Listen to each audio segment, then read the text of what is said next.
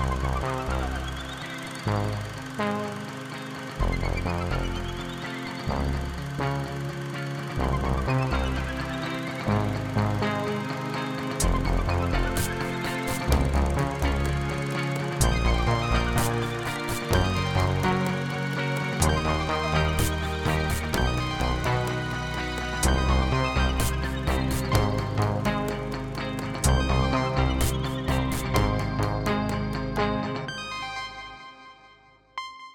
Chères auditrices, chers auditeurs, je m'appelle Zoé Prota et je vous souhaite la bienvenue dans le second épisode de Plan rapproché, la nouvelle itération de Cinébule dans le grand univers de la balado-diffusion inaugurée un peu plus tôt cet automne. Tout d'abord, rappelons qu'au cinéma, un plan rapproché est un cadrage intime dont la visée est d'introduire une grande proximité entre les personnages et le spectateur. Le plan rapproché de la balado cinébule, c'est donc une discussion de fond d'une heure environ entre un artisan du cinéma, d'ici ou d'ailleurs, et une ou un membre de l'équipe de la rédaction, à la manière des grands entretiens écrits pour lesquels la revue est reconnue. De par leur format et leur richesse, ces grands entretiens donnent le temps à la parole de se développer. Vous pouvez maintenant retrouver cette forme extensive et libre sous forme audio, ce qui vous permet également de découvrir les voix de nos invités. Maintenant, place à notre second plan rapproché, où Éric Perron, rédacteur en chef de Cinébule, rencontre Sylvain Corbeil. Depuis le début des années 2000, et via sa boîte Métafilm, le producteur, qui se définit toujours comme un idéaliste, et on l'en remercie, accompagne, ici et à travers le monde, la crème du cinéma d'auteur québécois. Des films et des artistes qui osent la singularité et aussi de vrais électrons libres. Les Xavier Dolan, Denis Côté, Maxime Giroux, Monia Chokri, Simon Lavoie, Anémon ou encore euh, Carl Lemieux. La production est un travail de l'ombre, flexible et à géométrie variable. Un travail d'équilibriste présent à chaque étape de la chaîne de création, avec sa structure, mais aussi ses instincts et ses élans. Vous entendrez ainsi Sylvain Corbeil définir avec ardeur son rôle de producteur d'auteur, un producteur artiste au regard aiguisé qui cultive les voix de ses auteurs atypiques dans un véritable processus humain. Revendiquant lui aussi, dans sa position peut-être plus en retrait mais non moins cruciale, une vision personnelle du monde et du cinéma. Vous l'entendrez aussi revenir plus particulièrement sur la folle aventure d'un ovni remarquable, La Grande Noirceur de Maxime Giroux. Et vous découvrirez des pans de l'industrie sans doute moins exposés au grand public cinéphile. Les organismes de financement, la distribution, les festivals, le tout dans un contexte de production où les créatrices et créateurs ainsi que le nombre de projets explosent. Comment soutenir et épauler à la fois les artistes établis, la relève et le plus grand nombre? Cet entretien soulève de vraies questions, quasi philosophiques et totalement passionnantes sur le septième art et ses mécanismes. Bienvenue dans ce second plan rapproché. Bonne écoute. Sylvain Corbeil, bonjour. Bonjour. Merci d'avoir accepté mon invitation pour ce plan rapproché. Ça me fait plaisir. Vous avez été aux manettes de Laurency, de Simon Lavoie, Diego Star de Frédéric Pelletier, Maudite Poutine de Carl Lemieux, Curling, Vic et Flo ont vu un ours et Boris sans Béatrice et de plusieurs autres de Denis Côté, Mommy et Juste la fin du monde, les meilleurs de Dolan, Nuit numéro 1, Les êtres chers et Jeune Juliette d'Anémon, Félix et Mira et La Grande Noirceur de Maxime Giroux. Est-ce que ça vous arrive de produire de mauvais films? Ben, écoute, cette question-là ne me. Comment dire? Je, ne saurais y répondre puisque il y a toujours une part d'interprétation. Mais c'est sûr qu'avant de s'engager dans la production d'un film, on, euh, doit avoir un instinct euh, très fort sur ce qu'on s'apprête à, faire parce qu'on va y dédier plusieurs années de, de notre temps, de notre énergie. Euh, donc, euh, ben, après ça aussi, je pense qu'avec le temps, ça devient de plus euh, en plus facile. D'une part, on aiguise ce regard-là qui nous permet de voir un vrai potentiel dans un projet de film. Puis aussi, ben, plus simplement, on poursuit des collaborations avec des vrais réalisateurs qui, eux, ont une signature forte, etc. Donc, ça se simplifie avec le temps. Mais au début, c'est difficile. Plusieurs de vos films ont fait la une de Cinébule ces dernières années ou ont fait l'objet de longues entrevues dans la publication. Je me suis dit qu'il était temps qu'on euh, se rencontre. Réglons tout de suite la question de cette année euh, terrible, cette année 2020, donc euh, cette année COVID-19. Aviez-vous des tournages en cours ces derniers mois et comment ça s'est passé, si c'est le cas? En fait, on aurait pu faire un long métrage qui était partiellement financé, mais qui euh, posait des défis quand même assez importants vu les contraintes de la COVID, puisqu'il s'agissait surtout de mettre en scène l'intimité entre des personnages. Et euh, il y avait a une des règles euh, qui vraiment nous a fait virer de capot, comme on dit, c'est la, fameuse 15 minutes maximum à moins d'un mètre entre deux acteurs par jour. Donc ça, c'était très, très, très limitatif. Puis en plus, ben, comme je disais, on n'avait pas 100% de notre financement. Fait qu'on s'est dit, ben, regarde, on va prendre le temps pour mieux euh, finir le développement, avancer sur la préparation, les lieux, tout ça, financer le film comme il faut. Puis on va être euh, encore plus près euh, l'année prochaine. Donc le tournage est remis à l'année prochaine, mais on en a profité pour faire des, courts-métrages et un vidéoclip. Fait que c'est une petite année de, de, tournage cette année. OK. Restons encore un instant dans l'actualité récente. Il y a eu création à la mi-novembre de l'Union des producteurs et productrices du cinéma québécois. En êtes-vous membre? Oui, on est membre. Euh, on est membre de cette union-là. On est aussi membre de l'AQPM. Euh, je pense que c'est important d'exister de, différentes façons dans le milieu du cinéma. C'est pas parce que tu fais des films euh, à 5, 6, 7, 8 millions des fois que tu n'en fais pas à 500 000 il y a différentes démarches euh, d'auteurs, il y a différents parcours de financement. Donc, euh, moi, je reste très versatile et, euh, et prompt à, comment dire, à, mettre en branle ce qu'il faut dans les contextes qu'on a pour que chaque film sur lequel on s'engage se fasse dans les meilleures conditions possibles, puis se fasse le plus rapidement possible aussi. Mais d'ailleurs, Métafilm il, travaille vraiment dans un esprit de collégialité avec, avec le milieu. Tout à fait, exactement. Ben, Déjà, le fait qu'on soit une, euh, compagnie qui valorise beaucoup les démarches d'auteurs, euh, déjà, ça exige une, certaine transparence de notre part. Fait tout ce qui est question budgétaire, organisation du travail, euh, montage des équipes, tout ça, c'est hyper transparent. Il y a même, je vois même pas l'intérêt de ne pas l'être. Fait que, puis souvent aussi, c'est, les réalisateurs sont, sont pas fous, sont capables de, comment dire, de, réfléchir avec nous à des solutions, des fois pour contourner des problèmes financiers. Fait quand on est très transparent, ben, on peut se dire, ben, regarde, il y a tel argent qui est là, tel là, on a tel problème, qu'est-ce qu'on peut t'en enlever ici, puis en rajouter là, etc. Donc, euh, euh, j'aime bien cette idée-là de, collaboration. Puis c'est la même chose aussi avec euh, mes collègues du milieu en général. Je pense qu'on a intérêt à tous à être solidaires puis à s'entraider. Cette union a fait savoir euh, dans un communiqué fin novembre son accord avec Téléfilm Canada d'abolir le volet accéléré, donc le fameux fast track. Pour leur part, la Guilde canadienne des réalisateurs demande, demandait euh, la fin de l'indice de réussite qui sert à qualifier un projet volet accéléré. Rappelez-nous dans un premier temps le fonctionnement de ce volet et que pensez-vous de son abolition? Donc, le volet accéléré, en fait, c'est une mesure qui a été mise en place, je ne me rappelle plus quand exactement, mais ça visait à consolider, en fait, euh, l'industrie du cinéma euh, au Canada. Donc, Téléfilm Canada s'adresse à des entreprises de production et non pas des cinéastes. C'est la même chose avec euh, la SODEC. Fait qu'il y a cette volonté-là de pérenniser le, le, le, milieu puis d'être, comment dire, non pas juste un un, organisme qui va soutenir à la pièce des projets, mais aussi défendre des entreprises qui ont fait leurs preuves dans le passé.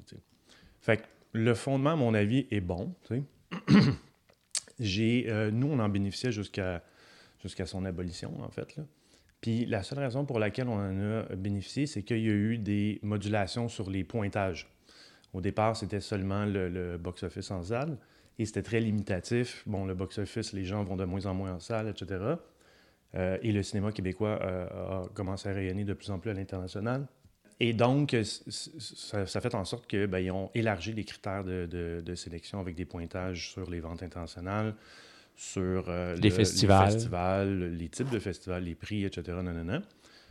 et là, on est arrivé à une crise, en fait, où en fait, la crise est née du sous-financement de téléfilms. tout simplement. Je pense que s'il y avait eu plus d'argent dédié à téléfilm, bon, on ne se poserait même pas la question, en fait. Euh, et, ça, et le nœud du problème, il est là.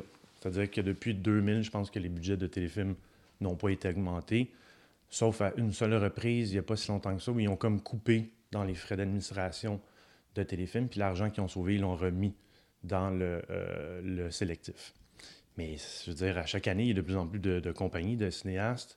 Les films coûtent plus cher. Donc, euh, et aujourd'hui, je trouve que de par ce sous-financement-là, bien, effectivement, le euh, programme est attaquable. Mais c'est-à-dire que c'est pas le programme en soi qui est pas bon, c'est juste qu'il n'y a pas assez d'argent. Euh, voilà, c'est un peu ça. Mais, mais vous aviez, euh, bon, vous faites des films depuis une vingtaine d'années. Vous, avez, vous avez été parfois dans le volet accéléré, parfois au sélectif? Exact. Bon, on a commencé au sélectif, bien sûr. Puis, c'était, moi, je trouve que c'est un peu la preuve que ça peut fonctionner, ce, ce, volet accéléré-là, nouveau format. Euh, puis je pense qu'il aurait pu être bonifié, c'est-à-dire qu'il aurait, été encore, il aurait pu être euh, réformé pour être encore plus euh, élargi, puis rejoindre plus de boîtes, quitte à ce qu'il y ait moins de, des, moins grandes enveloppes par, par compagnie de, de production, que je sais pas, c'est sûr qu'il y aurait place à une réforme pour ça.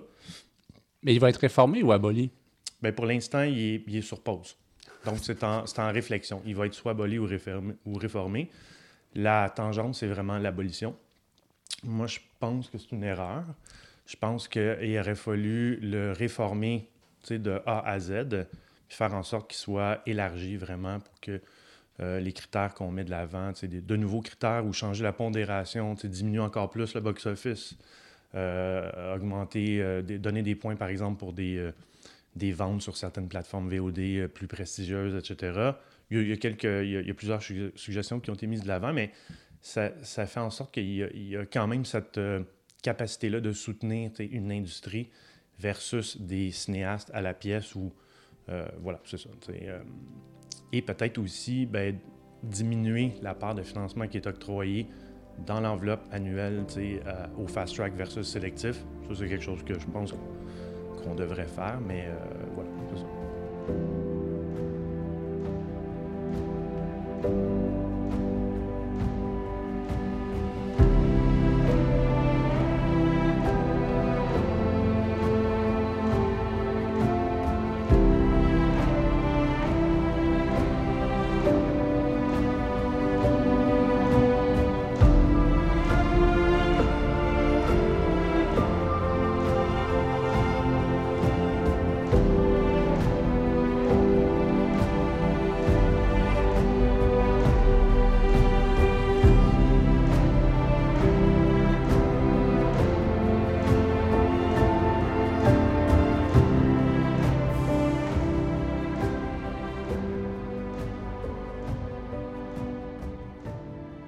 Vous avez commencé à produire des films, Sylvain Corbeil, au début des années 2000, on le disait tout à l'heure.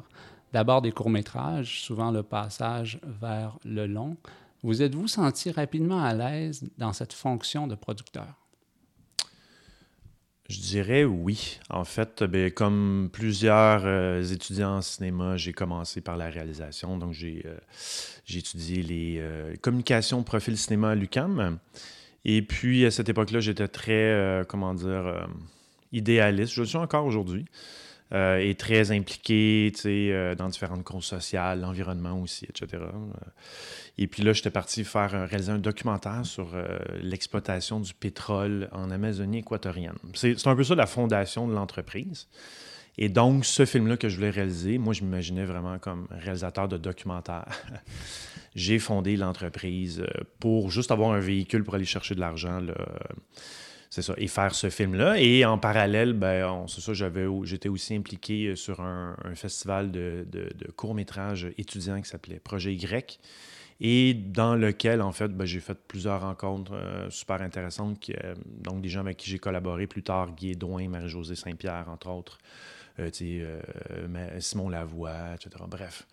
Et euh, ben voilà, ça a comme jeté les bases un peu. J'avais déjà un véhicule de production, puis j'avais réalisé un film, mais il n'était pas super bon. Je n'étais pas vraiment satisfait de mon, mon travail. Puis ça avait comme pas eu vraiment de, de, répercussions. J'étais comme, bof, je pense que j'aime mieux continuer à produire. Puis j'étais entouré de gens qui voulaient réaliser. Donc, euh, je sais pas, ça s'est fait un peu euh, logiquement. Puis c'est un autre contexte. Je pense qu'il y avait moins de compétition à l'époque. Euh, euh, depuis quelques années, en fait, il y a de plus en plus de gens qui veulent, c'est un métier qui est populaire, qui veulent faire du cinéma. Il y a de plus en plus d'écoles de formation en cinéma, donc forcément plus de finissants. Puis après ça, comment gérer ce flot de, finissants-là qui veulent rentrer dans, le milieu, mais avec des moyens qui sont les mêmes ou pratiquement, ça devient de plus en plus difficile de, faire sa place juste de façon très mathématique.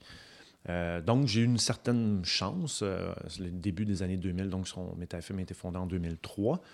Euh, donc, j'ai fondé ça tout de suite après que j'ai terminé l'université. Ben, c'était un contexte qui était quand même différent. et rapidement, ben, ça s'est fait un peu naturellement, je te dirais. On a, on a commencé avec Simon Lavoie, puis pouf, on est allé genre au TIFF, plein de festivals, on gagne des prix, plaf, plaf. C'est, Il y avait un aspect quand même euh, financier important. Il y a plusieurs fois où j'aurais pu quitter ce, métier-là parce que je faisais ça bénévolement.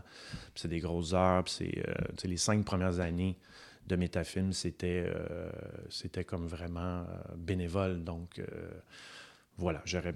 Mais par contre, il y avait suffisamment de, côtés positifs qui me faisaient dire, de petites tapes dans le dos, ben continue, à un moment donné, ça va finir par débloquer. Mais... Oui, donc vous étiez habile dans, ce siège de, producteur. Exactement. Puis plus, plus j'y passais du temps, plus j'étais à l'aise.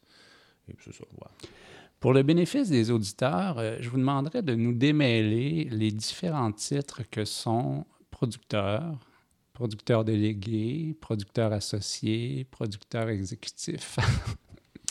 Très bonne question. En fait, euh, allons-y dans l'ordre. Là, je vais, je vais, quand même définir en fonction de, de comment la francophonie voit ça, en fait.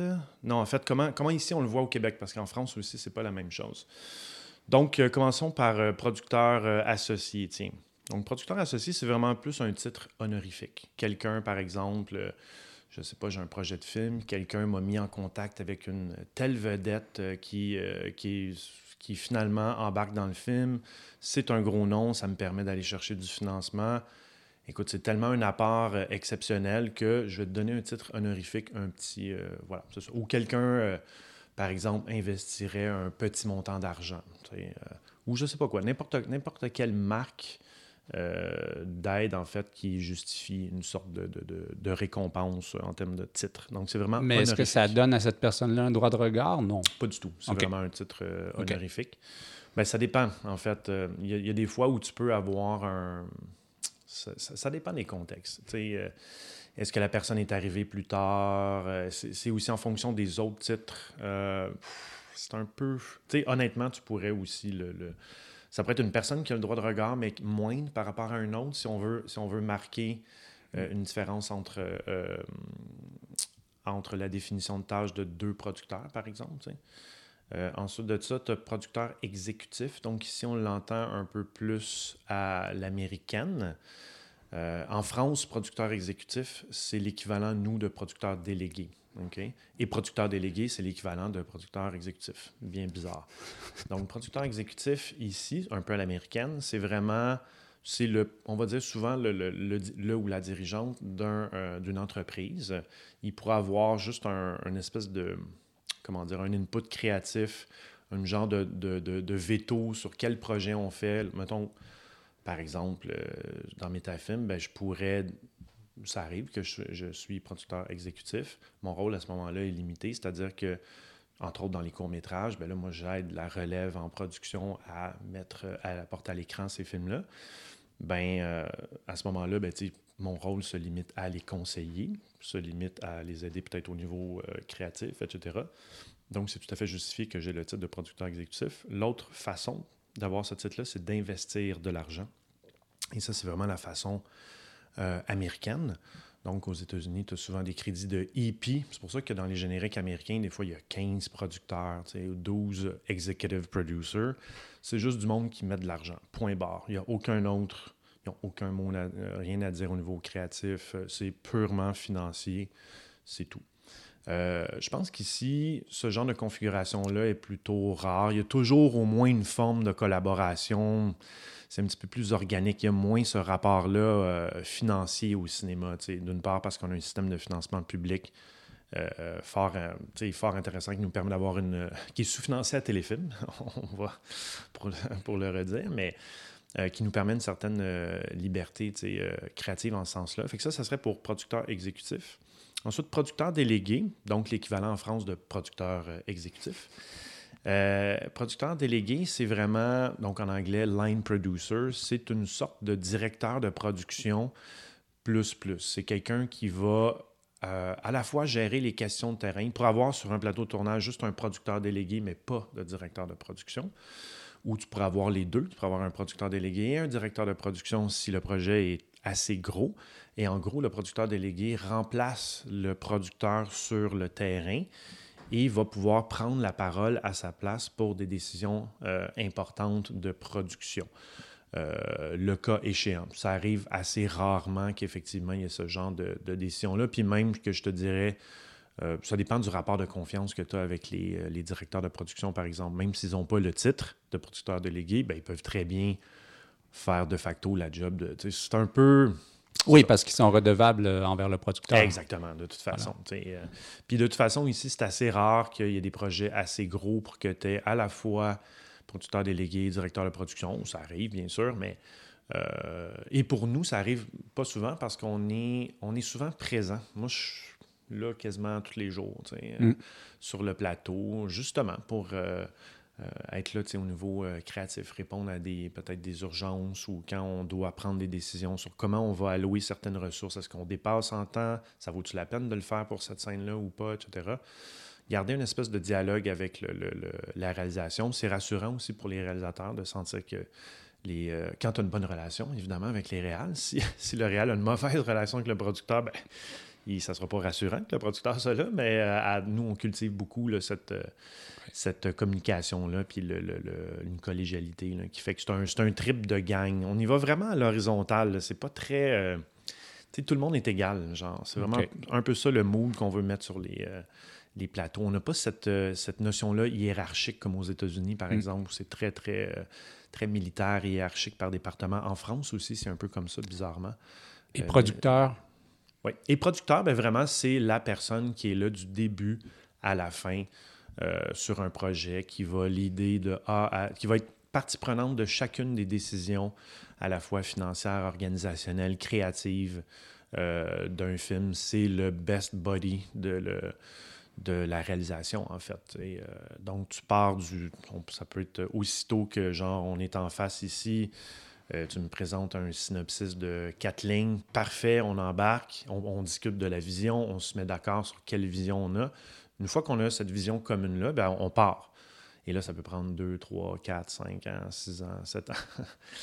et euh, voilà. Et c'est jusqu'à la fin, et même que le travail du producteur se poursuit bien au-delà de celui du, du producteur délégué. non, mais de, la réalisation. Oui, du producteur délégué, bien sûr. Mais c'est vraiment la seule personne qui est là depuis, dès le début et qui est là jusqu'à la toute fin, même au-delà euh, de la réalisation, parce qu'il y a des notions de mise en marché, d'administration aussi. C'est ça. Il y a aussi des. Souvent, le, le producteur euh, est dans une boîte qu'il ou elle gère. Euh, et donc, il y a des notions euh, d'administration aussi là, qui rentrent en ligne de compte. Alors, on a bien mis la table pour la prochaine question.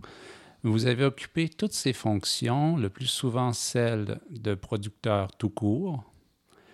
Question un peu tordue pour pimenter la conversation quel serait le ou les films où vous auriez aimé avoir un autre titre? Um, hmm. Dans les quatre euh, de producteurs. Là. Ouais, ouais, ouais, tout à fait. Ben écoute, honnêtement, euh, je me. Non, je pense que tout, s'est bien passé. Euh, je sais pas, non. J'ai peut-être je m'en rappelle pas tant que ça de mes titres sur chacun des films, mais en tout cas, je me suis senti partie prenante de chaque projet. Euh, je ne peux même pas dire quel titre que, j'ai sur X, Y ou Z, mais souvent, ben, ça doit être production, j'imagine. Il n'y a pas un non, en fait, ben, moi, ce qui m'intéresse surtout, c'est si c'est pas tant le titre, mais c'est si, euh, si je sens que j'ai pas eu euh, la chance de faire partie d'un projet que je fais avec euh, quelqu'un, etc. là, ça pourrait être une expérience que tu vécue un peu Frustrant. façon, ouais, frustrante. Mais c'est pas le cas, vraiment. Mais il n'y a pas, euh, je sais pas, une fois où vous auriez aimé avoir euh, plus de pouvoir ou non? Euh, C'est pas du tout dans la mentalité de, de non, métafilm. Non, pas du tout. Ouais. non. Je- je- Non, en fait, honnêtement, il y a une sorte de détachement par rapport à ça. C'est-à-dire que, tu sais, on, on est là pour soutenir. On est là pour. euh, c'est vraiment. euh, on encadre, on soutient, on est des, des moteurs. On est. euh, il y a cette notion-là que le dernier mot, par exemple, d'un, au- évidemment, on est très présent au niveau créatif, mais les décisions finales, for better or worse, euh, ça va être la réalisation qui va la prendre. C'est la réalisation qui va avoir le plus d'exposure si ça fonctionne, puis c'est peut-être la réalisation qui va se faire le plus bâcher si ça fonctionne pas, tu sais. Fait qu'il y a quelque chose de, de- d'assez équitable là-dedans. Dans une entrevue accordée à Michel Coulombe pour Cinébulle au moment de la sortie de Maudite Poutine, Carl Lemieux dit Mes expériences de cinéma indépendant m'aident à structurer un projet. Mais au moment de me lancer dans celui-ci, un film narratif, l'expertise de Sylvain Corbeil de Métafilm était essentielle. Quelle est votre expertise, Sylvain Corbeil? C'est une question, sais, probablement à laquelle je ne pourrais répondre. Je suis pas dans l'auto-analyse. Donc, je ne pourrais pas te répondre précisément, mais j'ai l'impression que ce qui veut dire, ben forcément, ça vient avec une expérience. Euh, ça vient avec euh, donc une expérience, c'est-à-dire des réflexes de, producteurs, que ce soit des réflexes au niveau de comment on fait les films, euh, que ce soit des, idées par rapport au contenu, que ce soit des, idées sur avec qui collaborer pour créer exactement la recette qu'on imagine et pour laquelle on a une vision commune. Je ne sais pas, ça doit être quelque chose comme, comme ça, l'expertise. Ça vient aussi avec une certaine cinéphilie. Il faut se cultiver, il faut voir des films, il faut être capable d'en parler. Euh, Il faut être capable, il faut, faut aussi bien s'exprimer, il faut être capable d'avoir un dialogue cohérent, euh, construit, je veux dire, rationnel, qui est, pour lequel on est capable de mettre de l'avant des, des- arguments forts. Sinon, on fait, on n'avance pas. euh, On n'avance pas. Si on fait juste euh, rester dans des opinions, dans des idées, on s'en fout. Ça ça donne rien. Il y a, y a, y a une- y a une part d'indicible puis il y a une part de intuitive très forte en cinéma. Mais les meilleurs films sont ceux qui sont à la fois ça, puis à la fois des motivations profondes, réfléchies. Tu comprends? Je pense que le sweet spot, il il est- là quand on est capable d'être à la fois dans l'intuition, puis dans une sorte de, de- de- une sorte de, de construction, de sens qui est, qui est réfléchi, qui est, qui est orchestré. Euh, voilà, donc euh, c'est ça. Je, pense, que c'est beaucoup ça. C'est d'être capable, l'expertise vient de l'expérience, de, euh, de ce qu'on a vu comme situation de tournage, donc quelque chose aussi très concret. dans les tournages de films, c'est très physique, c'est blood and guts, c'est des affaires, des, des petits problèmes techniques qu'il faut contourner. C'est- très large, en fait. Donc, c'est ça, c'est être capable de, de, de, de, parler de cinéma, d'en parler avec les bons mots. De, c'est aussi une capacité d'écoute. Euh, ça te prend vraiment une, une grande... euh, ben, c'est ça, une capacité de se, mettre à la place de l'autre, en fait, puis d'être vraiment dans son esprit, de, de voir... ça- une fois qu'on est capable de voir la vision commune, puis on voit la même chose, ça devient très facile après de servir de, de guide pour le- la, la réalisation qui, est, qui peut se perdre dans toutes sortes de micro-décisions euh, sur le choix des costumes, euh, le choix du euh, maquillage, approuver tel décor, etc. Puis il y a tellement de plus le temps avance, plus on se rapproche du tournage, plus la réalisation peut se perdre dans cette micro-gestion-là et oublier la vision qui était là au départ. Donc, nous, étant donné qu'on est moins là-dedans, mais on est sur autre chose aussi, on peut servir de guide.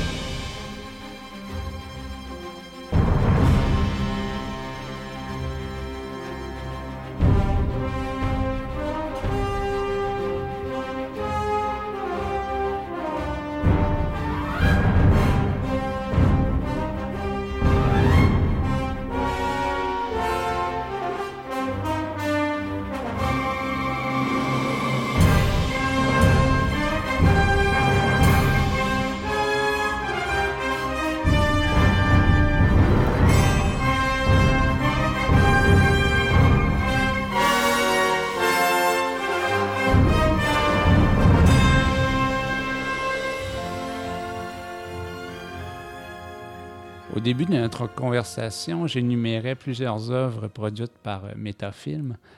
Avec un tel portfolio de films d'auteur, un type de cinéma très prisé au Québec, on doit vous soumettre une grande quantité de scénarios, de projets chaque année. Effectivement, on en reçoit à chaque semaine, on reçoit des scénarios. Euh, c'est de plus en plus difficile pour nous de, euh, de prendre de nouveaux projets qui sont à l'extérieur de notre pool, entre guillemets.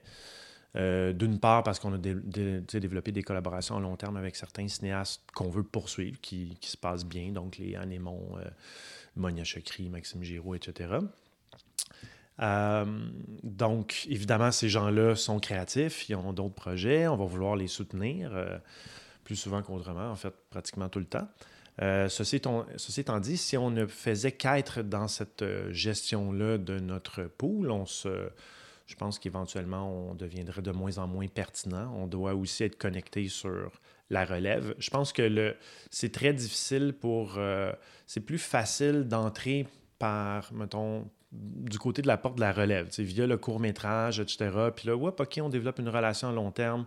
Et là, plus tard, ben, ce cinéaste-là ou cette cinéaste-là vont faire partie éventuellement de des réalisateurs réalisatrices euh, de long métrage euh, métafilm, mais disons quelqu'un qui a peu d'expérience ou pas d'expérience, puis qui est plus jeune créateur. Ben, Aujourd'hui, maintenant, c'est émergent, donc il n'y a, plus la notion d'âge. Mais ce que je veux dire, c'est que c'est plus, plus facile de partir from scratch ou quelqu'un d'établi, ou c'est soit ça ou quelqu'un de très établi déjà qui veut collaborer avec nous. Bon, là, évidemment, c'est, autre chose. Mais l'espèce d'entre-deux, c'est un peu plus difficile, je te dirais. Puis en même temps aussi, ben, de façon très euh, écosystémique, on, c'est, je veux dire, on n'est pas très, euh, pas très greedy. On va pas essayer d'aller chercher des réals à gauche, à droite. Il n'y a pas de...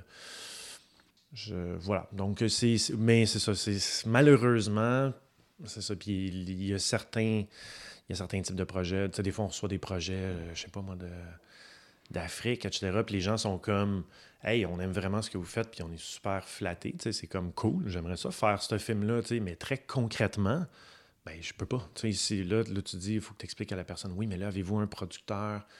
Vous habitez pas au Québec, donc malheureusement, on peut pas avoir de financement ici, à moins que ce soit une copro, blablabla. Donc, il faut d'abord que vous trouviez un producteur productrice dans votre pays euh, d'origine. Et ensuite, peut-être, tu sais, c'est comme. Il y, a, beaucoup de gens qui sont, euh, qui sont là-dedans. On reçoit des scénarios de, partout euh, à travers le monde. Ah oui? Oui. Ben, en fait, je pense que c'est un, un écho à, au, au, rayonnement international des, des œuvres que vous produisez. Probablement, oui. Je, ça. Ben, en fait, les gens disent j'ai regardé votre line-up et on aime beaucoup ce que j'aime beaucoup ce que vous faites. C'est soit ça ou c'est des messages automatiques qui envoient tout le monde, c'est le même message. ça, ça arrive souvent aussi. Mais tu sais, on, ça, on peut le voir euh, assez aisément. Mais comment sait-on, vous, avez un peu évoqué la, la question, mais comment, comment sait-on qu'un projet n'est pas pour Métafilm? Euh, ben, premièrement, ben, en dehors des copros, là, en dehors de ce qui n'est pas possible euh, techniquement. Là. Ben, c'est-à-dire que si, si on sent qu'il n'y a pas de vision d'auteur assez forte, euh, que si la voix n'est pas si originale, disons, euh, c'est ce qu'on recherche d'abord avant tout. C'est des voix fortes, c'est des, des, des, personnes qui ont une vision singulière du, du, monde, du cinéma, qui ont une sensibilité euh, particulière. Tout, tout, le monde a un regard subjectif sur le monde, forcément et donc, euh, théoriquement, pourrait avoir quelque chose à dire, mais c'est pas tout le monde qui est capable de, le mettre, euh, de l'orchestrer de telle façon que ça se transforme en, vision forte. C'est pas tout le monde qui ont des visions claires non plus. Donc, déjà, faut, faut... c'est ça. Puis je pense qu'une bonne façon de voir, c'est pour ça que la notion de d'avoir déjà fait des, des, courts-métrages, par exemple, dans le passé, c'est très important parce que quelqu'un qui n'a rien fait, ça doit être le meilleur scénario, je pense qu'on va difficilement se commettre, parce qu'on va, on va regarder ce que tu as fait avant. On essaie de voir quel, c'est quoi, ton, quoi le style, c'est quoi le, l'empreinte, c'est quoi ta, position par rapport. c'est un grand dialogue dans, dans l'histoire du cinéma. Là, comment on se positionne, nous c'est comment euh, les cinéastes euh, veulent participer à cette construction-là, remise en question du langage, de, de, aussi du reflet dans, le reflet du monde dans lequel on évolue. Euh. si la proposition ou la signature est pas assez singulière, c'est pas, on n'est pas chez Métafilm là. Exact. Mais en même temps, ben, c'est du cas par cas. Je pense que dans la vie, il n'y a aucun absolu. Euh, c'est vraiment du cas par cas. Le côté humain aussi, c'est super important. Je veux dire, tu pourras avoir des, des, des cinéastes vraiment intéressants au niveau de ce qu'ils accomplissent ou ce qu'elles accomplissent, mais humainement, c'est le genre des personnes exécrables, puis il n'y a pas moyen d'avoir. non, mais ça se peut. Il n'y a pas moyen d'avoir une relation. Tu sais, il faut quand même, c'est tellement difficile, il faut quand même avoir un certain plaisir, puis. Euh, je veux dire, ma vie personnelle, professionnelle, c'est très mélangé. Là. Ben, euh, il y a un danger d'être euh, enseveli, envahi par, euh, par ça. Fait que si tu as des relations toxiques, c'est pas une bonne idée, pour ben, vrai. Hein. On va en parler justement. J'imagine qu'entre un Xavier Dolan, un Denis Côté, une Anne Aymon ou un Maxime Giroux, pour ne nommer que les cinéastes avec lesquels vous avez fait plus d'un film, les façons de travailler diffèrent. J'imagine que la personnalité fort différente de ces cinéastes, de jeunes auteurs atypiques, pour reprendre les termes de votre site Internet, exige une adaptation certaine. Mm-hmm, certainement. Euh, puis je pense que c'est ça qui est le fun aussi. Euh, ce genre de personne qui pourrait, je suis un peu, euh, hyper actif, mais j'ai besoin d'être. Euh, pour combler, tu sais, euh, je sais pas, tout le monde a l'angoisse de la mort, par exemple. Évidemment. Donc, avant, on avait les religions qui venaient calmer ça, etc. Puis on a remplacé ça par le travail aujourd'hui.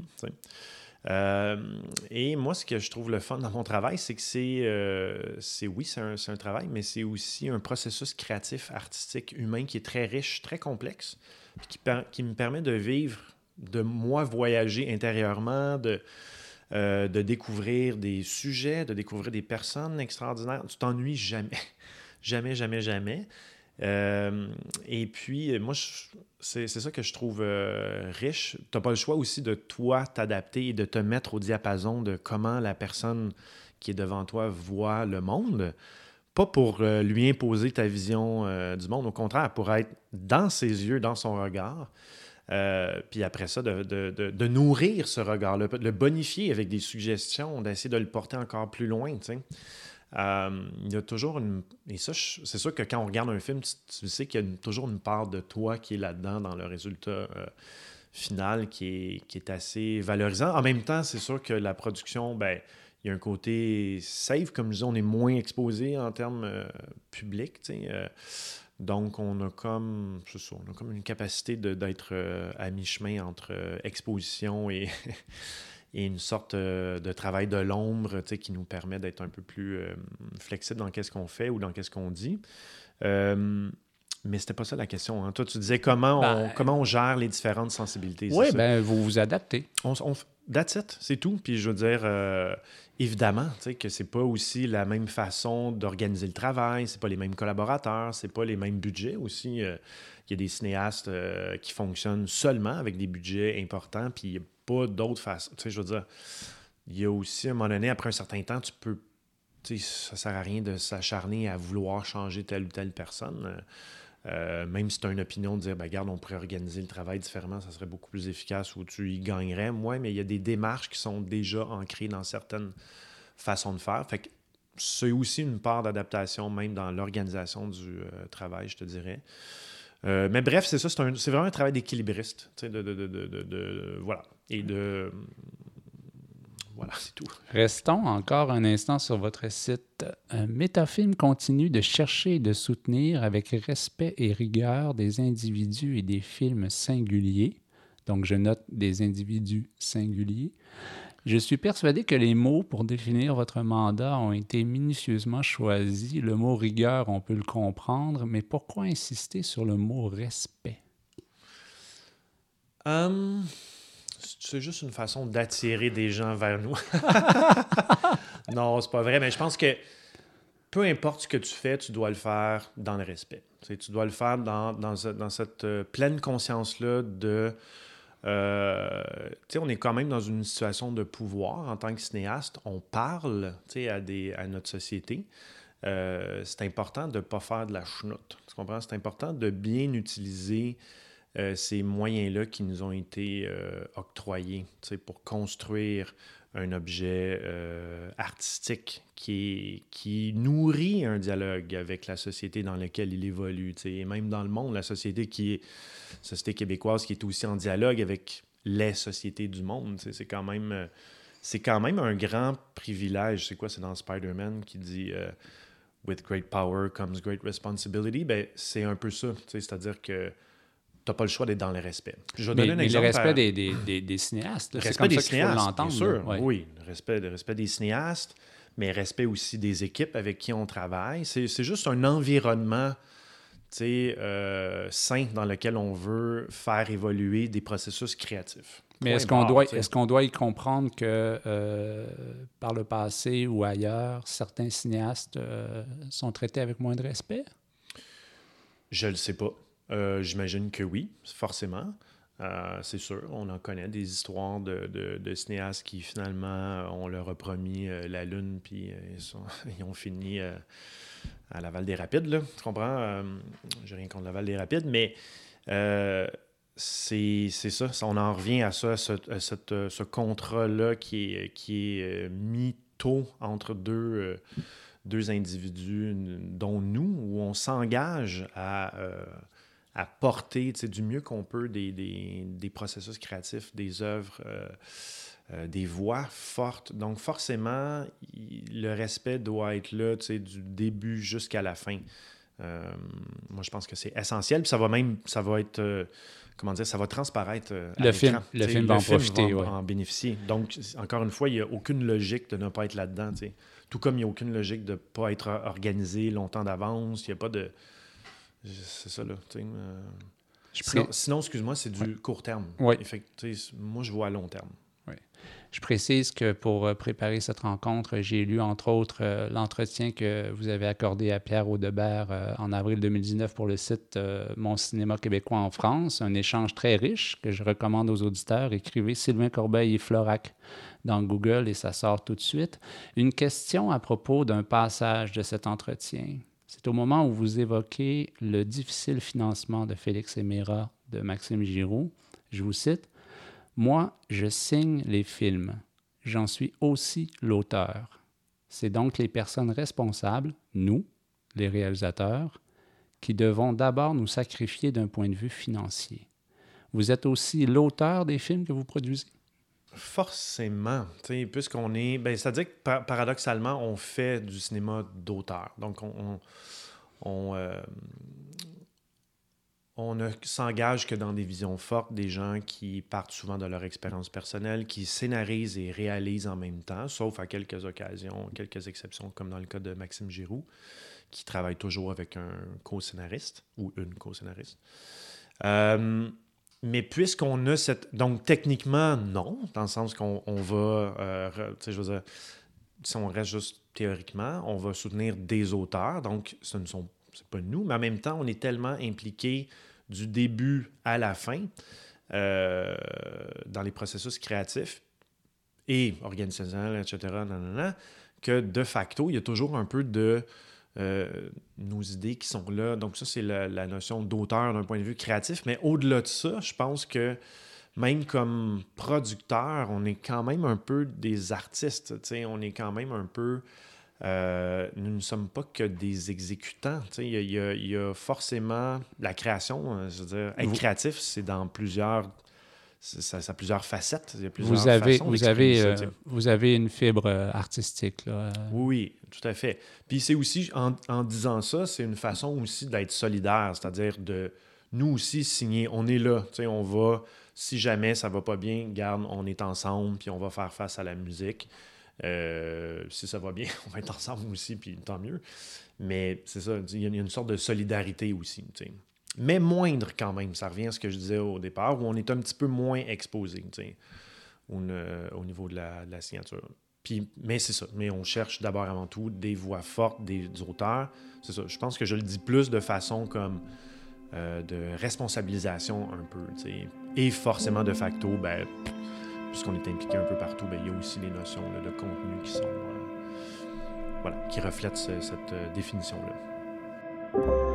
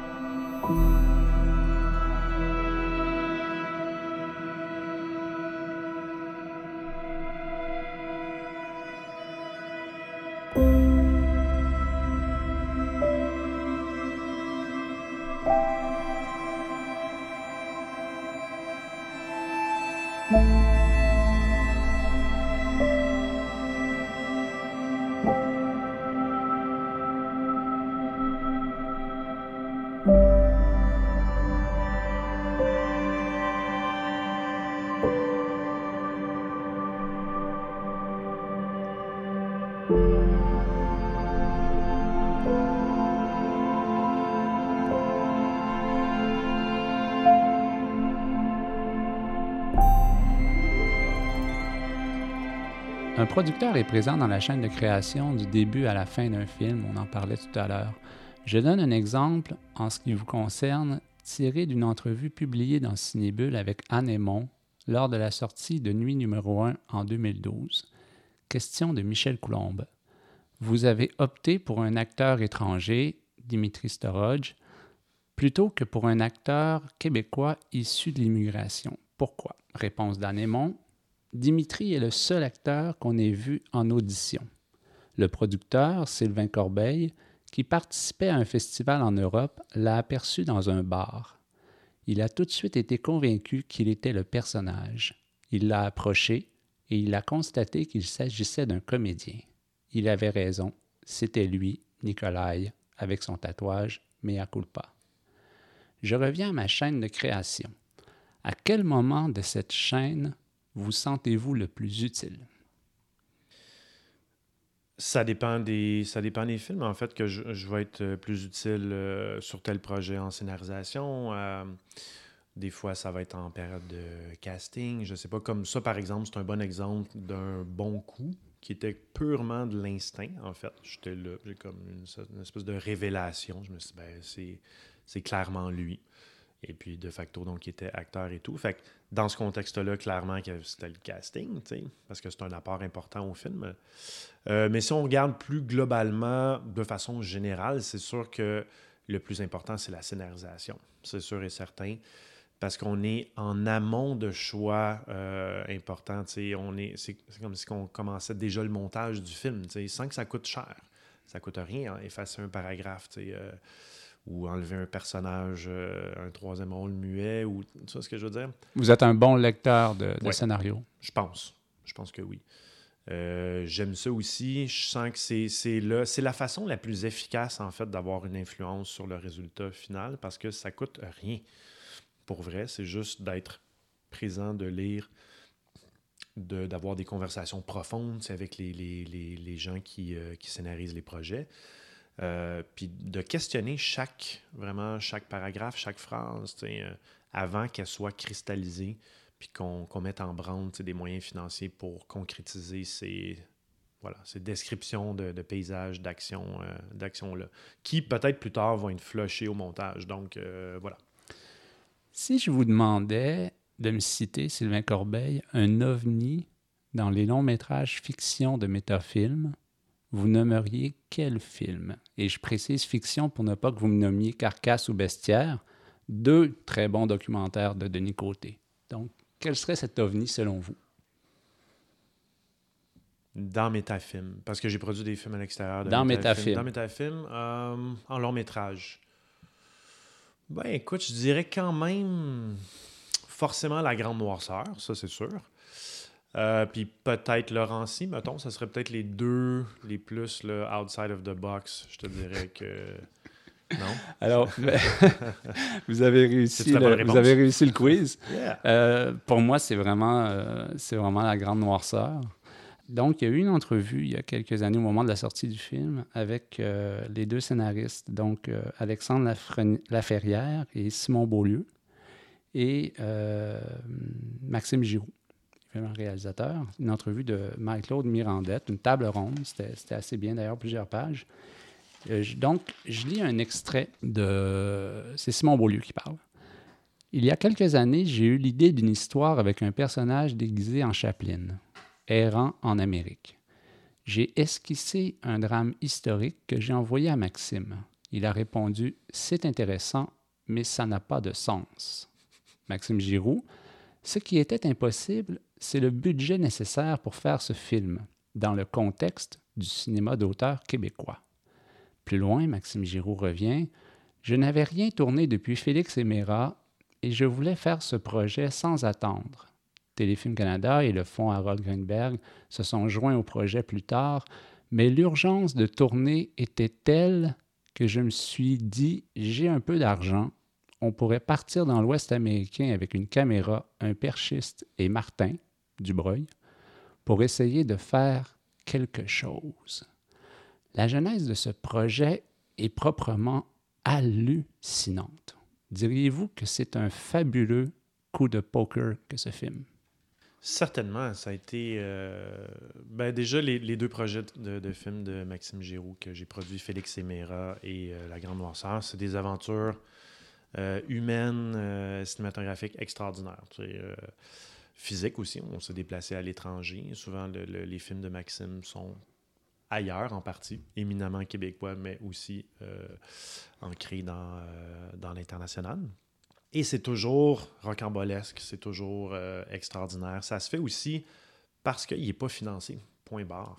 C'est vraiment, ça vient de là, c'est-à-dire que on a fait Félix Emera sans jamais avoir pu obtenir l'aide de, la SODEC après quatre dépôts. Je ne sais toujours pas pourquoi d'ailleurs, mais on avait eu un montant vraiment petit. C'est un ancien programme de, téléfilm. C'est un miracle que j'ai réussi euh, à mettre ça ensemble. On avait 800 000 pour faire Félix et Il fallait tourner en Italie, il fallait tourner à New York. On a fait plusieurs choses illégales que je ne recommande pas la maison. Euh, mais c'est un peu la fin justifie les moyens. Euh, ça, c'était Félix et Ça a eu un gros succès, il faut le dire. Beaucoup de ventes internationales, beaucoup de festivals, des prix même un très bon box-office ici, local. C'est un, coup de circuit, vraiment. Euh, et là, nous autres, on était comme, bon, enfin, là, on va... Tu sais, moi, j'avais fait euh, de la job de sept personnes, pas payées, bien sûr, euh, puis même, ça m'a coûté de l'argent pour faire ce film-là. Là, je suis comme, bon, là, je vais avoir un petit peu plus la paix, on va, on va partir un nouveau projet, puis ça, logiquement, ça va être financé. Non, on, évidemment, on a été financé en développement un autre projet ambitieux qui était tourné en Chine, euh, en grande partie à Los Angeles, à Montréal. Un, drame d'espionnage, quelque chose de complètement inusité que malheureusement on verra jamais, ou peut-être, je ne sais pas. Euh, en tout cas, qui n'est pas dans les plans pour tout de suite. Et puis, ça a été refusé. Euh, on a fait le tour du. On a refusé trois, trois, quatre fois à Sodec. Ben, ça, ça l'enterre de facto le film. Si ça avait été une proposition peut-être un peu plus, euh, un, peu, moins chère, ce projet-là en développement, peut-être que j'aurais été au bat et faire bon, ben on va trouver une façon alternative de le faire, peut-être juste avec Téléfilm, on essaie Greenberg, les crédits d'impôt, de l'argent privé, peut-être, je sais pas. Mais c'était juste à proprement parler pas possible. Comme j'expliquais, la majorité du film était tourné en Chine, ce qui nous a amené donc à La Grande Noirceur. Et là, donc, on vit une deuxième fois l'espèce de de rejet. Et euh, vous ne demandez pas pour euh, la grande noirceur? Non, c'est ça. Fait que là, là, on est, mettons, au mois de mai 2000.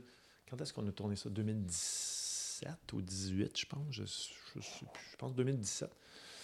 Et puis là, on vient d'avoir la réponse de la, SODEC. Fait que ça met un. C'est comme, that's it, c'est mort. Là, qu'est-ce qu'on fait? on peut soit euh, s'apitoyer sur notre sort puis se dire mon Dieu, on est c'est donc bien triste, etc. c'est pas juste. Ou faire fuck off, on va quand même faire quelque chose. On va réagir par rapport à ça. Euh, évidemment, ça aide que Maxime, lui, gagne bien sa vie euh, en publicité, fait qu'il y a de l'argent, il est capable de fronter des liquidités. C'est sûr que ce zéro dollar, ben, ça se peut pas, ce projet-là. Euh, bon, moi, j'en ai pas tant que ça, mais j'ai pu en mettre un petit peu aussi, juste pour dire let's go, on, commence le, truc. Puis ça s'est fait très vite, exactement comme dans le. En fait, ça s'est fait très vite, c'est-à-dire qu'il y avait déjà cette idée-là de la part de, Simon Beaulieu, fait qu'il a juste accéléré sur, euh, sur cette idée-là. Puis en parallèle, tu vois, à l'été, je suis parti en repérage avec Maxime dans l'Ouest américain Puis on a vu que c'était possible. On est parti un mois à peu près, puis on a fait neuf États différents, juste la route, puis on cherchait des villes abandonnées, etc. C'est quand même impressionnant. Il y a beaucoup de lieux de tournage fascinants, des lieux naturels. Je suis très critique des États-Unis, mais euh, en même temps, les milieux naturels sont magnifiques. Euh, le patrimoine bâti est super intéressant. C'est quand même des endroits chargés. Euh, il y a aussi bon, toute la mythique euh, américaine qui, avec laquelle on, s'amuse, dans ce, surtout de, l'Ouest et du monde des, des, possibles avec laquelle on s'amuse là-dedans. Très inspiré des écrits de Tocqueville, ce, film-là. Et puis, euh, ben c'est ça. Puis là, on a vu que, ben, OK, il y en a des lieux qui correspondent à ce qu'on veut, puis ça va. Et ce faisant, ben, on, on nourrissait en même temps l'écriture du scénario. Fait que ça s'est fait très vite. C'est comme si que le scénario s'écrivait en fonction des lieux réels qu'on trouvait et donc on ajustait en fonction de la réalité. Fait qu'on s'est adapté à ce qu'on a trouvé et euh, de fil en aiguille, on a monté un petit peu de financement comme ça. On est allé chercher euh, des acteurs. Euh, un casting incroyable. Un casting incroyable. là, tu vois, Nancy, elle a beaucoup aidé là-dessus. Moins présente. Nancy Grant. Nancy Grant, qui est ma collègue moins présente sur le, dans l'organisationnel, le, le, terrain, etc. Mais tu vois, elle, c'est une bonne amie de Reda Kateb, par exemple. Fait que là, ça devient facile. C'est genre. Euh, bon, il faut dire aussi qu'on connaît les agents et tout, mais là, tu sais, elle, elle texte, puis c'est comme. Ça te tente de faire un film? Ben oui, c'est le fun. Puis c'est quand même une aventure. C'est tellement atypique comme projet que tu as cette capacité-là. Et Maxime aussi, il faut dire que Félix Emera, encore une fois, euh, avait eu quand même un, un, grand rayonnement à l'international. Donc, si tu enlèves cette carte-là, euh, tu, approches des artistes comme ça, des, acteurs comme ça, ils sont comme Hein? Who? Tu sais, c'est euh, qui? Et donc, tu as, as beaucoup moins la capacité de convaincre. Il faut y aller comme par étapes. Tu sais, c'est vraiment, là, c'est un. C'est des constructions d'édifices, c'est brique après brique. Tu sais, on y va tranquillement, puis whoop, mais on revient jamais en arrière. Tu sais. Mais oui, ça a été euh, une expérience complètement atypique, extraordinaire. Je suis très content que ce film-là puisse exister. C'est euh, c'est incroyable. Ça se peut pas faire ce film-là. C'est euh, absolument je trouve incroyable. que c'est très réussi au niveau formel. Euh, oui, ça reste, on est dans l'onirisme, dans le, il y a du symbolique, etc. mais c'est complètement atypique. Ça, Martin Dubreuil, Romain, Romain Duris.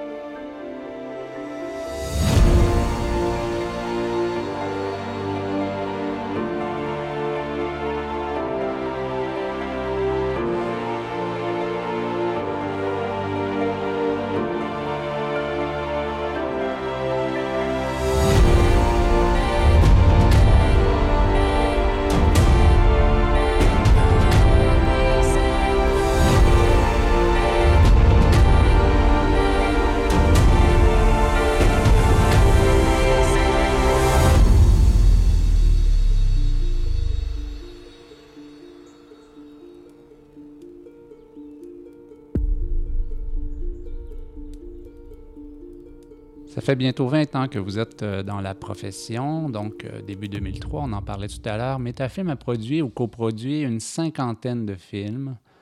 Le nombre de personnes voulant faire des films augmente sans cesse, pas autant les enveloppes budgétaires. Il est fréquent d'entendre des créateurs, on vient d'en parler, dire qu'ils ont dû mettre la main à, leur poche. Euh, c'est quoi le budget moyen en ce moment des, d'un long métrage de fiction au Québec? Ça doit être aux alentours de 3, j'imagine, quelque chose comme ça. 3 millions de dollars, alors, alors, 3,5. Alors, on va appeler ça la question à 3 millions de dollars. Mhm. Comment va évoluer ce scénario? Comment concilier les demandes qui augmentent et les enveloppes qui ne suivent pas? Ben, je pense que s'il n'y a pas de nouvelles euh, entrées d'argent, ça ne marche pas, tout simplement. on en revient à la discussion sur le, l'aide automatique, moi, je comprends tout à fait les gens qui, euh, qui sont contre l'aide automatique parce qu'ils sont comme, ben voyons donc. Euh, Ils sont exclus. On, est exclus. C'est pas normal que, genre, euh, je pense que c'est 30% ou 40% de l'argent va à une poignée de, de, de maisons de, production, etc. Hum, je suis d'accord avec eux, tu comprends? Ben, et ça, le problème, c'est pas, pas l'enveloppe automatique en, soi. C'est vraiment que c'est sous-financé de façon extrême. Et ça fait des années que le gouvernement libéral avait promis donc euh, des nouveaux apports financiers. Ça semble vouloir se régler. On parle, je pense, d'un 16 millions qui s'en vient Euh, c'est ça, il y a la, fameuse taxation aussi des, des, des. Très bonne nouvelle. On espère qu'il va y avoir des quotas euh, pour le contenu francophone. ça, ça serait vraiment important de, de s'assurer que le, le, cinéma québécois ou l'audiovisuel québécois ait sa part du gâteau fixé de façon légale, je crois. Je, me méfie un peu des lois du marché, puis je me méfie même des artistes québécois qui vont qui vont fort probablement des fois troquer le français pour l'anglais s'il y a plus d'argent euh, en anglais. Il ne faut pas oublier que on a, oui, on, est des entreprises, mais on a aussi un mandat culturel. On est là quand même pour euh, s'assurer qu'il y a une sorte de, préservation du, particularisme culturel euh, québécois. Euh, pourquoi je... C'est quoi la question déjà? Excuse-moi. Tu parles euh, sous-financement. Ben non, mais comment, comment, concilier, ben, comment concilier le fait qu'il y, a de plus en plus de gens qui ben, veulent faire du cinéma? Ça. Fait que si disons qu'il n'y a pas de nouveaux apports financiers, ben, à ce moment-là, ben oui, je suis d'accord pour, pour abolir fort probablement l'enveloppe, le volet automatique. Et si, ce faisant, par contre, il ne faut pas oublier que Téléfilm a une, comment dire, un mandat de soutenir les entreprises de production. À ce moment-là, ce que je ferais, c'est que dans le sélectif, je ferais rentrer des. Euh, j'accorderais beaucoup de points à l'entreprise, euh, au curriculum de l'entreprise. Donc ça, donc, ça viendrait un peu.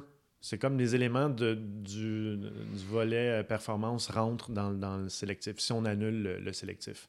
Parce que c'est vrai que euh, euh, c'est sûr que des films, comment dire, qui sont euh, développés, produits par des gens qui ont développé une expertise, qui ont des contacts aussi à mm. l'étranger, qui sont...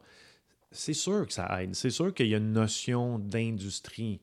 En même temps, c'est ça la beauté de la chose aussi, quelqu'un qui a zéro ça, zéro expérience, pourrait faire, pourrait produire un excellent film aussi. Donc, comment concilier ces deux notions-là? Mais là, mais là on parle d'abolir le, volet accéléré et pas le volet sélectif. Exactement, le volet accéléré. Exactement, c'est ça. Mais ce que je veux dire, c'est que tu pourrais faire rentrer des éléments, disons qu'on abolit le volet accéléré, ce qui va fort probablement être le cas. Ben, à ce moment-là, logiquement, on ferait rentrer quand même certains éléments qui étaient dans le, volet... Euh, euh, accéléré dans le, volet sélectif. Mais pas trop quand même. Pas trop quand Parce même. Parce que s'il y a des jeunes qui, ont, qui sont talentueux et qui ne trouvent pas de. Tout à fait. C'est d'avoir une balance.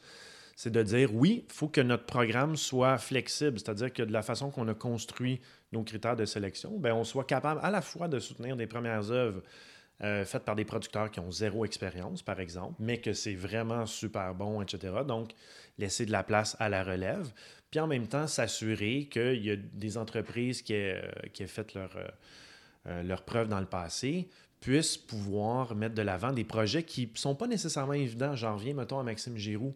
Comment ça se fait qu'il ne passe pas, tu sais? Parce que c'est atypique. C'est un vrai réalisateur. C'est pas des scénarios. ici, on a l'obsession nord-américaine de la, la, clarté narrative, du scénario parfait qui se, où toutes les, les, clés sont livrées, toutes les portes sont fermées, etc. Mais c'est pas vrai que le c'est pas vrai que c'est 100% ça. Si je regarde du cinéma euh, taille, par exemple, où euh, c'est complètement une autre façon de voir le monde, une autre approche au niveau scénaristique, et c'est aussi bon. C'est pas moins bon que c'est ça. Là, je veux dire, c'est, une chance que ça existe. Et donc, on veut s'assurer de que si, si on fait rentrer des, des éléments, on va dire, euh, euh, plus euh, relié à la compagnie et moins à le projet, ben là, ça veut dire que si une compagnie défend ce genre de cinéma, mettons nous autres, par exemple, donc un cinéma un peu plus atypique, moins évident au niveau scénaristique, moins storytelling, on va dire, mais qui est tout aussi pertinent à mon sens, ben là, ce projet-là pourrait passer si on voit que la compagnie a, euh, a fait ses preuves dans le passé. Tu vois ce hmm. que je veux dire? Bref, je, ne suis pas, c'est pas moi qui va prendre les décisions, hmm. puis pour, euh, pour, présenter, pour présenter un film aux institutions, euh, un, film euh, doit d'abord être soutenu par un distributeur à partir d'un certain budget. Partagez avec nos auditeurs un peu votre façon de travailler avec les gens de la distribution. Est-ce que vous devez parfois, je dis parfois parce que vous devez les connaître, frapper à plusieurs portes pour trouver le preneur d'un projet? chaque, chaque, cas de, chaque cas est différent. Chaque film est différent. C'est sûr qu'on a tendance à valoriser la continuité, c'est-à-dire que, bon, ben, par exemple, Félix Émira encore, euh, ben, c'était Fun Film Distribution. Fun que- Film. Vous avez Bon, plusieurs ça- films ça chez, s'est chez bien Fun Film, ouais. passé. Fait que logiquement, ben, le prochain film de Maxime, je leur propose. Puis s'ils aiment ça, ben let's go. Si, euh, donc c'est Comme une espèce de droit acquis ou. euh, Pas non? nécessairement, mais c'est genre, euh, c'est comme un- une façon de remercier quand ça s'est bien passé, de continuer dans la. la Premier, de, droit de de, valoriser le long terme, encore une fois. premier Euh, droit de regard. Ouais, mettons, c'est ça. Évidemment, ça dépend des, des moyens financiers aussi, tu sais. Malheureusement, ça, c'est quelque chose que, que je ne contrôle pas. C'est que plus le scénario est ambitieux dans son dans son ampleur, dans, son, dans sa fabrication, etc., donc plus il va nécessiter des moyens élevés. Ben là, malheureusement, même si un fun film voudrait faire euh, le prochain film de Maxime Giroux, mais que c'est un film à 6 millions, puis qu'ils sont pas capables de mettre euh, 150 000 Mais c'est quoi le, le MG, ben, minimum garanti? quelqu'un ouais. d'autre, tu comprends? Il, il est à, il est à quel pourcentage en ce moment? euh? Ben, c'est de plus en plus bas. Les MG, on, Ouais, on minimum entend garanti. minimum garanti, c'est le- le- le- l'argent que le distributeur met euh, Sur donne à la scénario, production, ouais. c'est ça, sur scénario. Et, et pour euh, argent qu'il va récupérer donc euh, au moment de la distribution du film, la sortie commerciale du film. On est Euh, rendu à quel pourcentage? Là? ça, ça dépend. Ça dépend vraiment de la hauteur des devis. Tu sais, euh, par exemple, un film comme La Grande Noirceur, ben, si je l'avais fait, euh, genre, euh, où j'avais construit les décors, etc., techniquement, ce scénario-là, il peut coûter 4 millions. Tu comprends ce que je veux dire?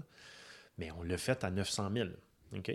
Donc là, 900 000, ben, mon MG par rapport à ça, ben, il n'est pas obligé d'être si élevé que ça. Là, tu sais. je ne me rappelle plus combien ils ont mis, mais ça fonctionne comme équation. Mais est-ce que Euh, c'est toujours quelque chose de l'ordre en- entre 5 et 10 ou, euh? C'est de plus en plus bas. Écoute, je pense que c'est c'est plus bas que ça. Là. ça doit être entre 1 et 10 quelque Oh! chose de même. Là. OK.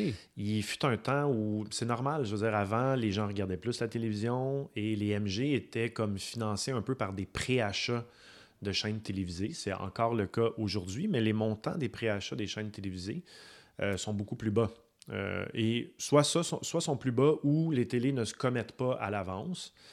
Et donc, si ton projet d'un point de vue box-office, salle, puis les gens vont moins voir des films en salle aussi, donc là, ça, fait partie des prévisions des distributeurs.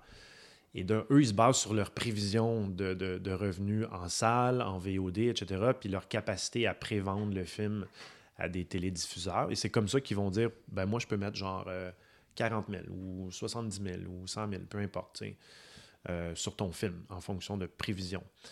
Et tout ça est à la baisse euh, Mm. avec les, euh, les fameux GAFA de, de- de ce monde. Donc, je trouve ça bien, là, le projet, on en revient à la taxation, c'est que là, on va remettre de l'argent dans...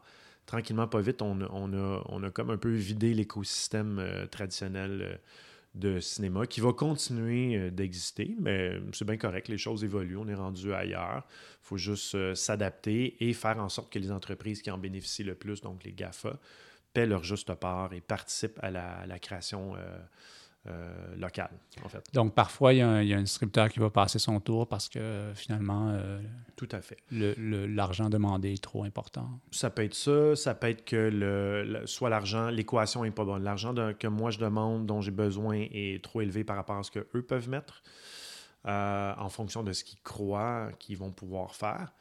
Euh, ça peut être ça. Ça peut être que, je... prenons l'exemple de CVI, par exemple. euh, CVI, ben, il y a des décisions qui viennent d'en haut. C'est une compagnie qui appartient à Entertainment One. Ben, maintenant, ils prennent de moins en moins de films. Point barre. C'est juste, c'est comme ça. Donc, ils vont se concentrer sur un, deux, trois, quatre films maximum par année. Il faut, que ça- faut que ça marche. Il faut que ça soit des gros box-office, euh, etc. Donc, ils se sont.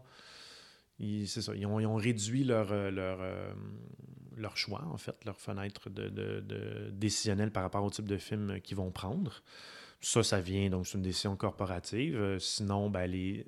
il y a aussi, le, ce qui est important, c'est le, le- le- la compréhension du film. Oui, on, là, on parle beaucoup de, de- chiffres, d'équations, mais par exemple, si je sais que le mon interlocuteur en face ne comprend pas du tout ce qu'on fait, peu importe le montant que cette personne-là va mettre dans le film, ça ne marche pas. là.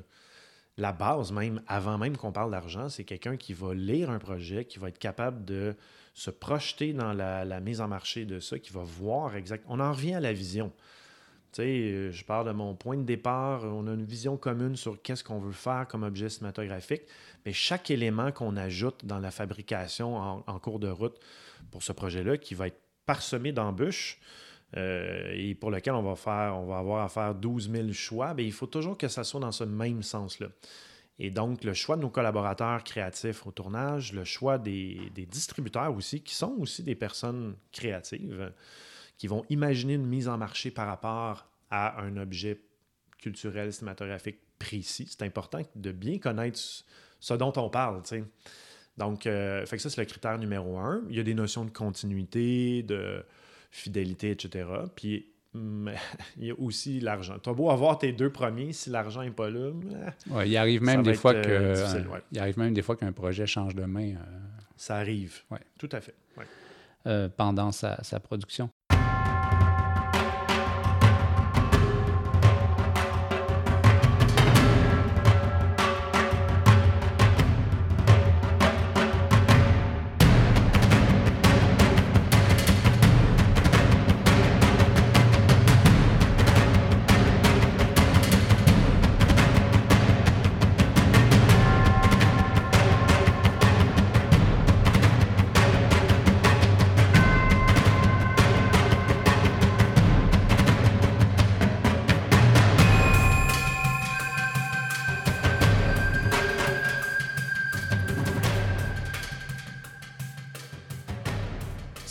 Pouviez changer une chose dans le système de production de films au Québec, ce serait quoi? Sur le plan mécanique là, du fonctionnement, ce serait quoi?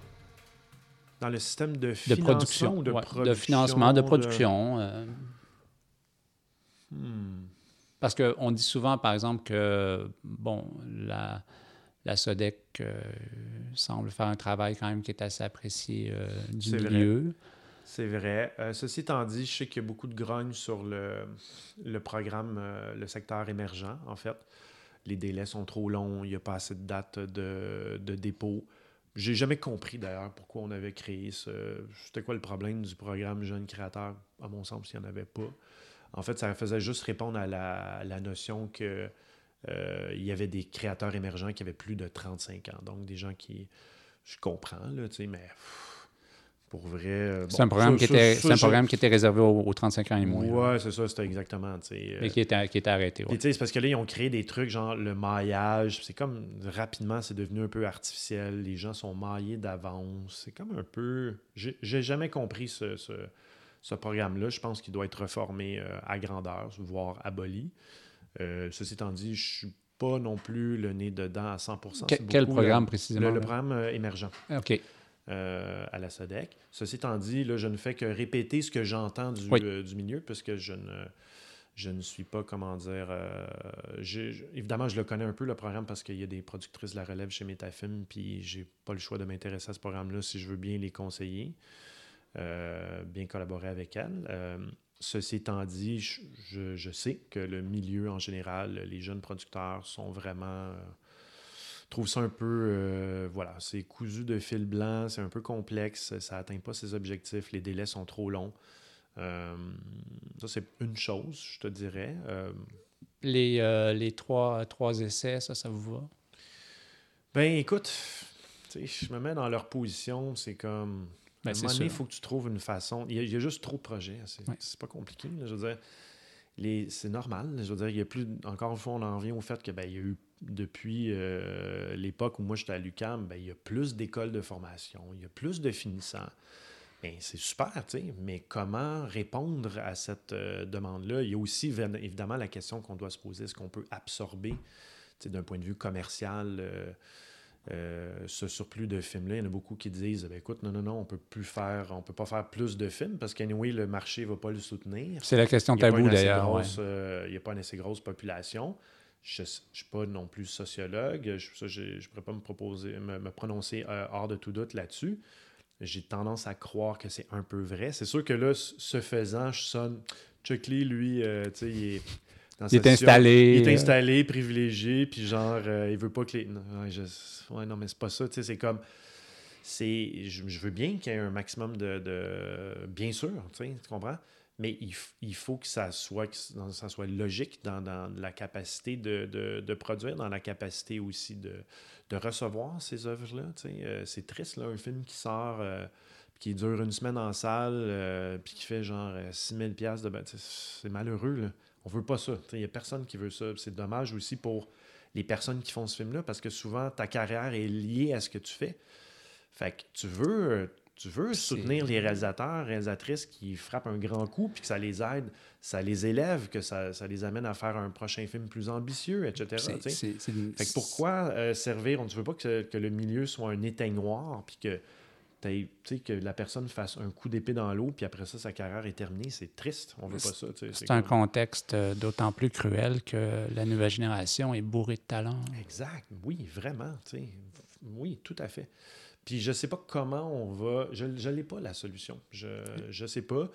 Puis c'est pour ça aussi que je suis. Moi, on en revient encore à la performance, tout ça tout ce qui est rendre le financement plus accessible à un plus grand nombre de personnes, oui, go for it, c'est sûr et certain, parce qu'effectivement, comme tu dis, il y a de, de plus en plus de gens très talentueux qui ont, qui ont des choses à dire. Ce serait dommage de se priver de ces voix-là. Ah, et là, mais il y a une notion, évidemment, mais en même temps, soutenir, c'est une notion d'équilibre, les investisseurs publics qui financent pas les cinéastes, mais les entreprises. Ils doivent aussi considérer des notions de, de, continuité. Il y a des notions de marché aussi, de capacité d'absorption. C'est complexe. De toute façon, à la base, premièrement, faut juste plus de cash à téléfilm, point barre. Puis on, de là, on, puis même de façon, de façon générale, il ne faut pas oublier aussi que c'est une industrie. Là. Je pense qu'on a tout à fait avantage à juste investir plus. Puis on verra si le, le le marché est capable d'absorber. De, je pense que, en tout cas, je pense que si les gens étaient un petit peu plus intéressés au contenu local, ben, il y en a des gens qui consomment des produits culturels. Il faudrait juste être moins américanisé puis s'intéresser plus à ce qui se passe ici. C'est pas normal que les box-office euh, en salle, ça soit 85% pour du cinéma américain. Imaginons que ce soit juste 70 ou 65. Wow, soudainement, tu as une industrie beaucoup plus forte. Là, euh, soudainement, peut-être que tu as une capacité de, soutenir mieux les, tout ce talent-là qui veut euh, éclore et qui, qui doit éclore. qui... Mais il y, a, quelques années, le, budget du Conseil des arts du Canada, pour rester sur le palier fédéral, avait été euh, considérablement augmenté. Mm-hmm. mais euh, c'est pas, ça serait peut-être autour de, de Téléfilm Canada. Mais tu vois, là, ça, si tu me posais la question, qu'est-ce que, qu'est-ce que j'aimerais changer? Ça, pour moi, c'est une des plus grandes aberrations qui a jamais été faite c'est le Conseil des arts du Canada, c'est probablement le fonds le moins accessible de tous. C'est abscon comme façon de... Je n'ai que de mauvaises paroles contre le Conseil des arts du, Canada qui s'obstine à se mettre dans une position de les artistes versus les méchants producteurs. Comme s'il n'y avait pas de producteurs qui soutenaient euh, convenablement des, euh, propositions de, cinéastes fortes, d'artistes. Non, non, hey, voyons donc. Hey, on est plus. que c'est ça, cette mentalité-là? Comme si les producteurs voulaient aller voler l'argent du conseil des. Ça n'a pas rapport, là. C'est inconcevable que le gouvernement libéral ait dit Hey, c'est une bonne idée de genre, je ne sais plus combien qui ont donné de plus, tu as sûrement les chiffres. Je pense qu'ils ont donné comme 100 millions de plus, un affaire de même. Tu es comme What? Pardon, 100 millions? Tu me niaises-tu, là? On parle de 100 millions de dollars excuse-moi, là, si tu mettais 15 millions de dollars dans, dans, Téléfilm Canada, les gens se, se, pourraient plus, tu sais. Les packs seraient beaucoup plus forts, pour le rayonnement de la culture canadienne. Ensuite de ça, pour l'économie canadienne, euh, québécoise, etc., c'est une joke à quel point c'est une mauvaise décision. Tu aurais pu mettre 15 millions dans, le Conseil des arts du Canada, si tu veux, ou mais-en 40, je m'en fous. Là, mettons qu'on avait 100 millions, fais ça 50-50, I don't care.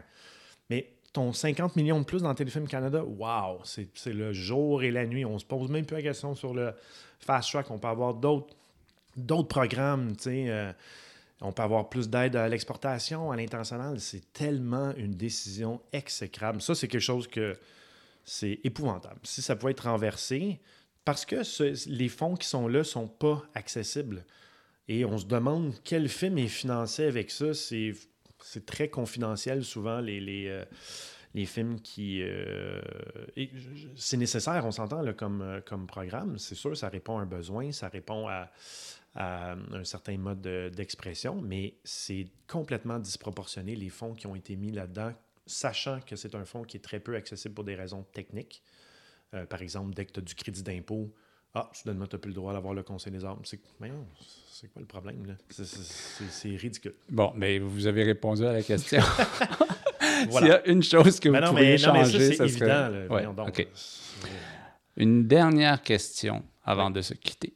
Quel est le dernier film québécois parmi ceux que vous avez vus que vous auriez aimé produire? Depuis, mettons, combien d'années? Ben, là, Dans les deux dernières années? Deux, Ouais. trois dernières années? ouais. Hmm. Ouais, écoute, ben, tu sais, je- Ben là, faudrait que, vous- faudrait que ben je là- me penche euh, sur la question. Ben là, attendez, là, non, non, là, il faut, faut que vous me donniez une réponse. parce Oui, que non, en non, plus, vous avez, puis en plus, vous avez dit que vous aimiez ça travailler en collégialité avec vrai, le, avec milieu. Donc, non, mais là, euh, ben, c'est parce que là, c'est important. Lequel, tu sais, c'est comme... non, non, mais c'est un. que je choisisse, là, tu sais. Non, mais c'est une, une question amusante. tu sais, OK. Ben, pff, on va y aller avec quelque chose d'un peu... euh, je vais plutôt choisir quelque chose qui n'est pas très connu. Euh, je dirais peut-être le dernier film de Jean-François qui est ici. C'est bold comme, comme suggestion, ça. Wow. Non, non, je trouve ça. Ben, moi, j'adore Moi, j'a- j'ai- là. Vraiment, j'adore ce, ce réalisateur-là. J'adore aussi le documentaire qui, euh, qui prend des risques euh, formels, tu sais, euh, tu comprends, qui, qui sort un peu. Ça, juste c'était son film sur l'armée, là. Exact. Ouais. Euh, que j'avais vu à la Cinémathèque. Je suis comme, wow.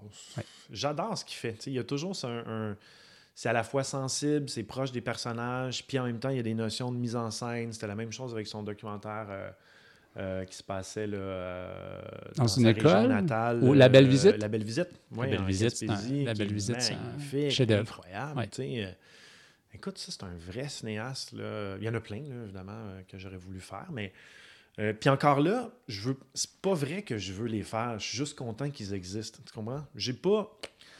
J'ai pas à m'approprier des choses, j'ai pas à, à posséder. Tu? Non, mais je. Je suis je- content quand on fait des belles choses, puis ça, ça fait en sorte. Ça élève tout le monde, en fait. Non, mais je voulais pas vous inviter à le- posséder. Non, non, non, je sais, mais je veux juste dire que Ouais. quand, quand le cinéma québécois. Euh, par cinéma québécois, n'importe quoi qui est fait au Québec, c'est ça le cinéma québécois. Euh, quand ça rayonne à l'international, euh, ben, écoute, tout le monde en bénéficie. Moi, j'en bénéficie aussi parce que ça. Et ce qui est intéressant quand tu vas dans les, festivals internationaux, les gens respectent énormément ce qu'on fait ici. Ils sont comme, wow, Québec Cinema, you guys have got an, eye for, for cinema. It's really something. Tu sais, c'est c'est particulier, c'est reconnu à l'international. On se doit de continuer de euh, soutenir euh, les, les- les artisans d'ici et d'avoir aussi des maisons de production fortes qui soutiennent eux aussi les artisans d'ici- et les, les euh, comment dire, les, les portes, euh, voilà. Mais d'ailleurs, d'ailleurs, d'ailleurs, été souvent démontré que le cinéma d'auteur est celui qui voyage le plus. Tout à et, fait. et les films qui voyagent le plus sont susceptibles de pouvoir rembourser les institutions. Tout à fait, bon point. Là, on rentre dans des technicalités. C'est plus. Les couloirs de récupération sont beaucoup plus rapides à l'international qu'au niveau euh, national. Bon, il y a différentes raisons qui expliquent ça, mais entre autres, le fait déjà que tu Quand on regarde les box-office ici, ben, c'est, mettons que, je sais pas, il y a 5 millions, ben déjà, il y en a la moitié qui va au cinéma. Donc, c'est pas 5 millions, c'est la moitié. Puis souvent, les budgets de mise en marché sont beaucoup plus élevés. Euh, tandis que mes dépenses, euh, les dépenses que, que je permets aux vendeurs internationaux de faire sur l'international sont capées à des montants beaucoup plus bas. On parle de dépenses de marché. Euh, Peut-être un trailer international, souvent c'est dans le 20, 30, 40 000 euros maximum, alors que tu peux avoir des, des budgets de mise en marché au national qui sont dans le 250 000. Donc, forcément, déjà là, tu as, un couloir de récupération qui est, euh, qui est plus intéressant. Puis en plus, ben, il suffit que tu fasses quelques grosses ventes à l'international. Euh, il y a aussi les commissions, souvent, qui sont plus basses, des vendeurs versus les commissions des distributeurs nationaux. Euh, et donc, voilà, ça fait que, par exemple, tu vois, nous, ben, c'est ça, on a, on a beaucoup de films. C'est un peu ça notre marque de commerce. C'est beaucoup. C'est rare qu'on a des succès, des gros succès box-office, à part, mettons, Moby, qui, est, qui a été un vrai, vrai gros succès. Mais C'est le nombre de pays. Exactement, c'est beaucoup les ventes internationales. Le nombre de pays, euh, la hauteur des ventes, les festivals aussi, c'est des sources de, de revenus, il ne faut pas l'oublier. le- les prix. euh, voilà, donc euh, c'est ça. ouais. Un grand merci, Sylvain Corbeil, et euh, bon succès avec euh, vos productions à venir. Merci beaucoup, ça m'a fait euh, plaisir. C'est ainsi que se termine ce deuxième plan rapproché. nouveau projet de balado-diffusion pensé et conçu par l'équipe de Cinébule, une revue publiée par l'Association des cinémas parallèles du Québec et soutenue par les Conseils des arts du Canada, du Québec et de Montréal. L'équipe de Cinébule poursuit également son rythme de, de balado-diffusion régulière. Suivez évidemment le tout sur SoundCloud. Merci à Sylvain Corbeil et Éric Perron pour la généreuse discussion d'aujourd'hui. Merci également à Georges Dimitrov pour notre thème musical. C'était Zoé Prota. Merci d'avoir été à l'écoute et rendez-vous tout bientôt pour encore plus de contenu 7e art en balado. En attendant, poursuivez votre amour et votre soutien du cinéma.